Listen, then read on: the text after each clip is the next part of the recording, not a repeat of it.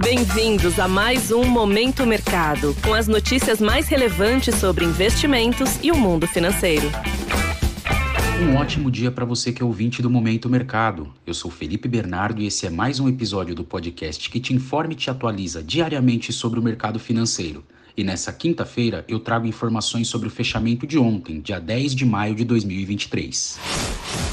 Cenário internacional. No mercado exterior, podemos dizer que o dia ontem foi animado e de recuperação principalmente no setor das techs. Após a divulgação do CPI, que você, ouvinte do Momento Mercado, já sabe que se trata do índice de preços ao consumidor ter demonstrado certa desaceleração na taxa anual e ter vindo abaixo do que os analistas esperavam. Isso contribuiu com a expectativa de encerramento no ciclo de aperto monetário lá nos Estados Unidos e fortaleceu a perspectiva de que o Banco Central americano pode começar a cortar juros já na reunião de setembro. É válido lembrar que empresas do setor de tecnologia costumam se beneficiar em cenários de juros mais baixos. Com isso, os principais índices de ações norte-americanos demonstraram certa recuperação puxados justamente por empresas desse segmento, com exceção do Dow Jones, que apresentou queda de 0,09%, o S&P 500 subiu 0,45% e o Nasdaq apresentou alta de 1,04%.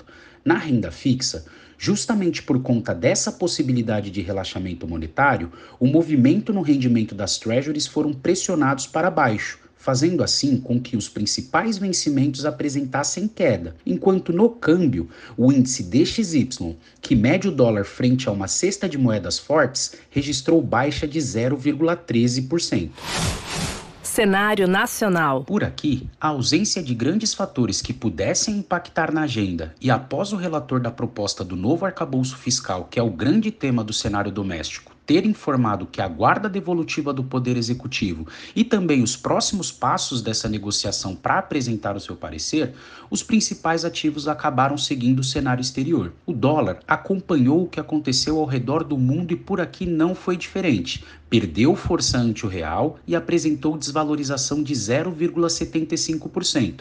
Fechou o dia cotado em R$ 4,94. Já na renda fixa, a divulgação de desaceleração do CPI nos Estados Unidos e os rumores de possibilidade de corte de juros por parte do Fed esse ano acabaram contribuindo para um aumento no rally de juros por aqui.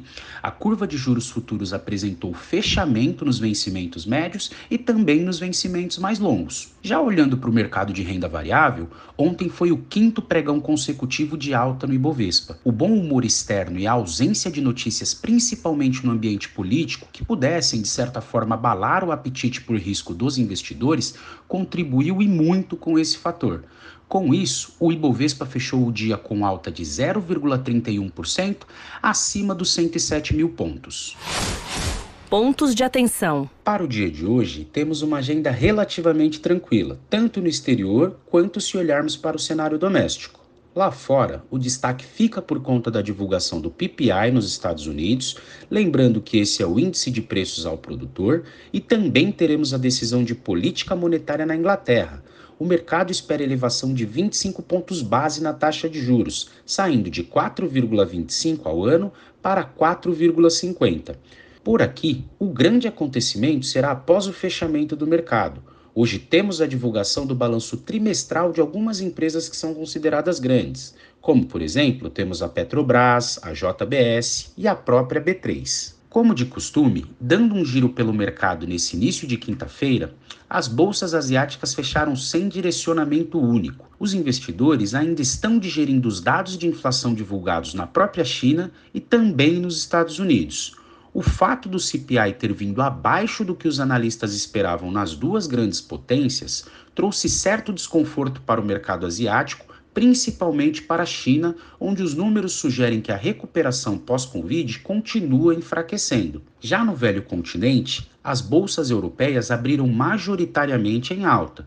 Podemos dizer que estão ensaiando uma certa recuperação das perdas registradas ontem, os investidores estão digerindo alguns balanços corporativos e de olho na decisão do Banco Central da Inglaterra. Em Nova York, os futuros também estão operando em alta à espera da divulgação do PPI. Com essas informações, eu vou ficando por aqui e termino mais um Momento Mercado. Eu agradeço a sua audiência, desejo bons negócios e um ótimo dia. Valeu!